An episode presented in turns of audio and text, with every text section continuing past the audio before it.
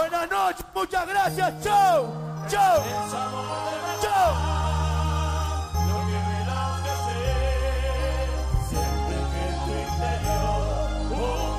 Arriba todas las palmas, todo el teatro. Escándalo, escándalo, escándalo.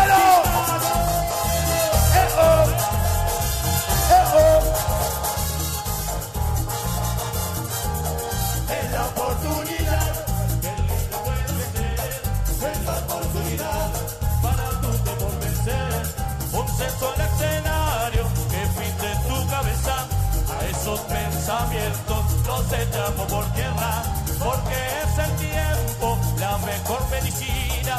Antes estaba abajo y ahora, y ahora estoy arriba. A ver, y bailaré, se baila junto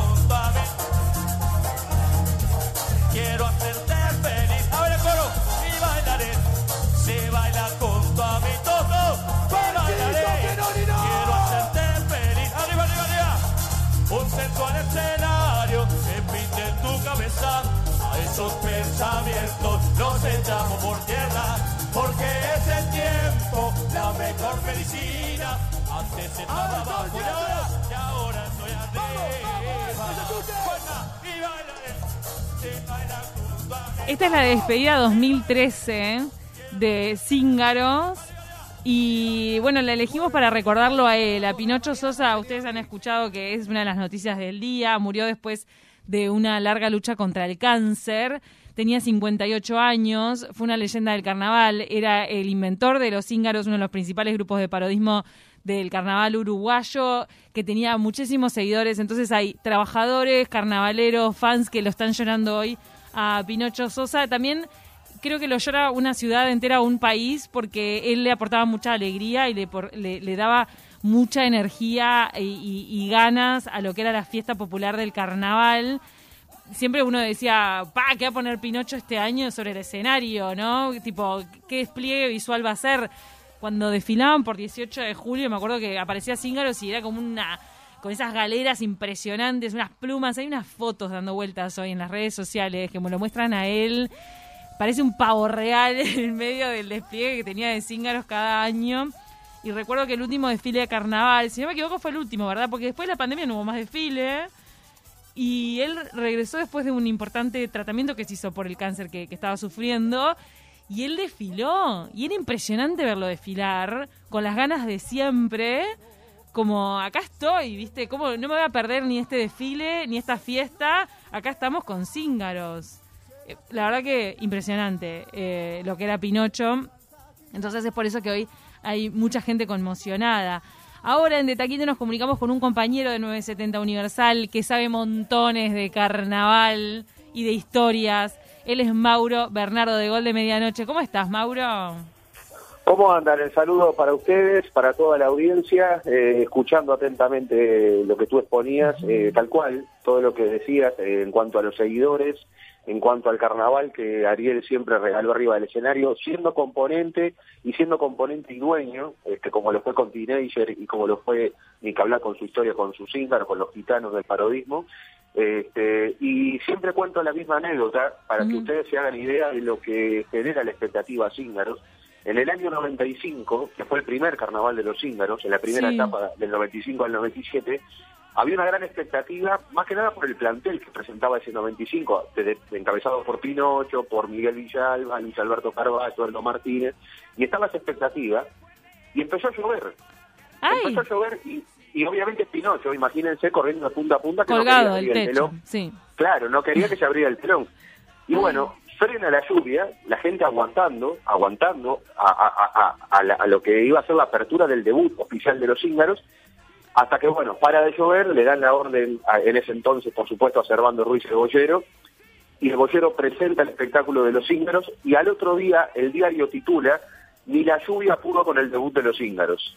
La gente, imagínate lo que era la expectativa primer año, y que hablar la expectativa después de lo que es el presente que todos conocemos de un conjunto que es en la historia del parodismo el segundo más ganador detrás de los Gavis. Los Gavis Mm. tienen 13 primeros premios, Cíngaro tiene 9 Y bueno, y Pinocho siempre regaló arriba del escenario carnaval. Después te podía gustar más menos el espectáculo, esos son dos pesos aparte, pero arriba del escenario, tanto en tablados como en el teatro de verano, desde la apertura del telón hasta el cierre mismo, como ustedes bien pasaban, eh, uno de los dos himnos, si se quiere, de Cíngaros, ese tema, por ejemplo, lo instauró Cíngaros en el año 2002 y después fue un poco el, el, himno. El, verdadero himno de los Cíngaros es, es, el del año 95 cantando Cíngaros se van, pero este es el segundo himno, el más, el que en el 2002 cuando reabre la el telón Cíngaros para su vuelta al carnaval, e, este tema este, es el que se usaba y arriba del escenario siempre brindó color.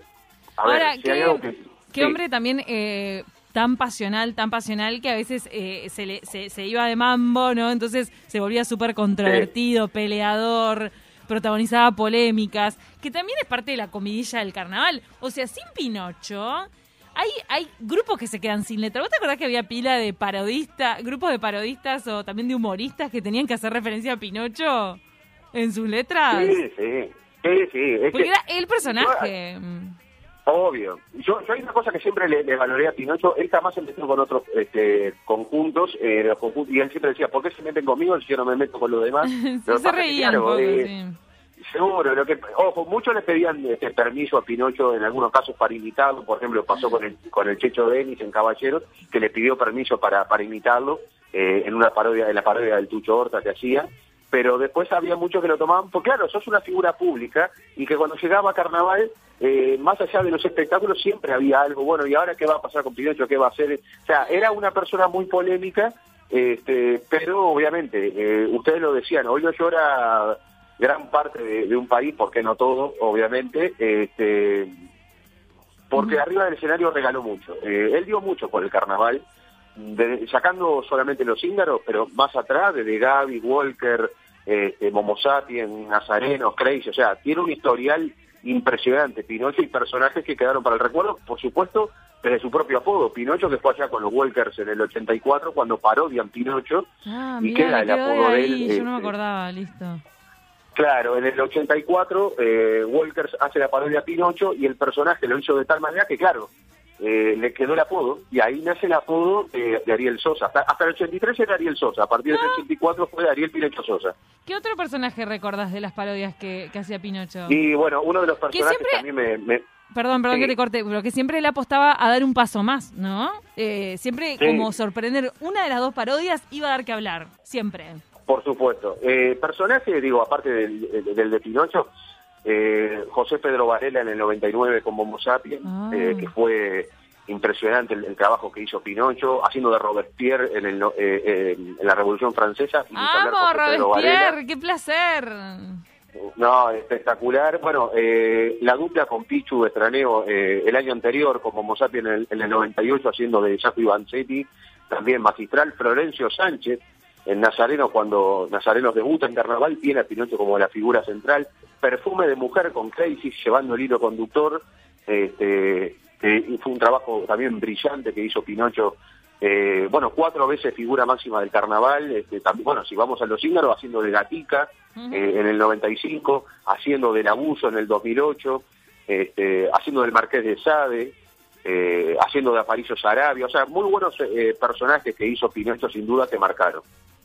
Impresionante, la verdad nos encanta repasar la historia de Pinocho contigo. Eh, me imagino que bueno también le vas a dedicar eh, tiempo en, tu programa a recordar todas estas historias em, de Ariel Pinocho Sosa, tan joven pero con tanta intensidad vivió su vida que lo dejó todo. ¿Y quién te quita lo brillado? Pinocho Sosa, o sea, todo, brillaste, hiciste bailar a la gente con la Caribe con K también, que fue todo un fenómeno popular que incluso había gente que se peinaba y se vestía como la Caribe. Em, y Cíngaros, mira, mira eh, eh, tengo una anécdota de Cíngaros, de y es que una vez me subió un taxi y quien manejaba, el conductor tenía un tatuaje en el brazo que decía Cíngaros. Y le dije, wow, ah, pero usted es un fanático, fanático. Y me dijo, el pasa es que yo trabajé con ellos.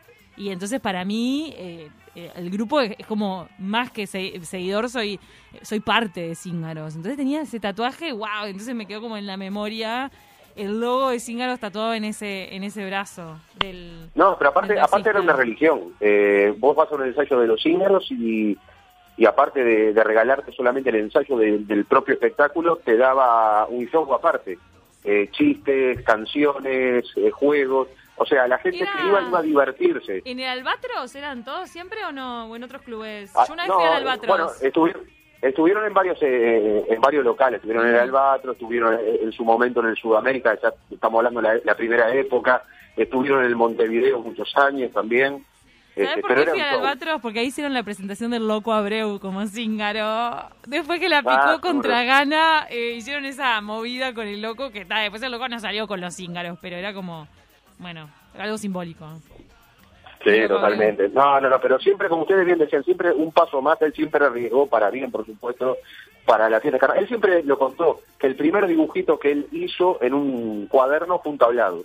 Ay, qué zarpado. Este, y eso lo marcó toda la vida, desde sus comienzos en Curtidores, pasando en el 82 por los Charoles, donde eh, sale con su gran amigo, que hasta el día de hoy es Aldo Martín. Mm. Sí, Aldo debe estar destrozado hoy, la verdad. Bueno, nos encantó recordarlo para todos los que no son carnavaleros y que a veces este, defenestran a la fiesta popular, porque viste que a veces como que separa las aguas el tema carnaval sí, carnaval no.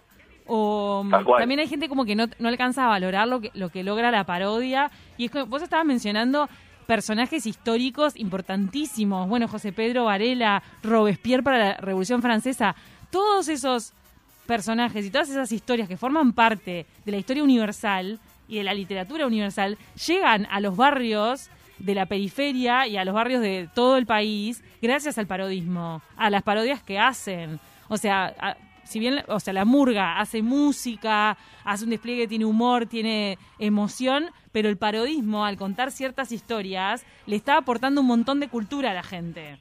Eh, o sea, yo siempre dije, el parodismo te lleva a Shakespeare al, al asentamiento, ¿entendés? Que de repente, de otra manera, no vas a llevar a la persona de, de ese, de, de- de esos, de esos contextos al, al Teatro Solís a ver Shakespeare, ¿entendés? Pero lo- el parodismo lo traduce, lo lleva, lo acerca, es, es, es un montón, es alegría y es, es historia y es cultura también para, para los barrios.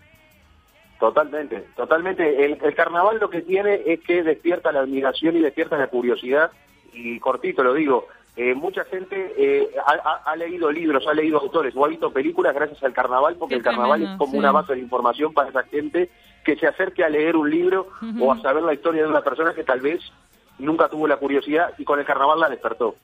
Mauro Bernardo, te agradezco mil estos minutos acá en De Taquito a la Mañana para conocer más a fondo el legado de Pinocho Sosa. Gracias.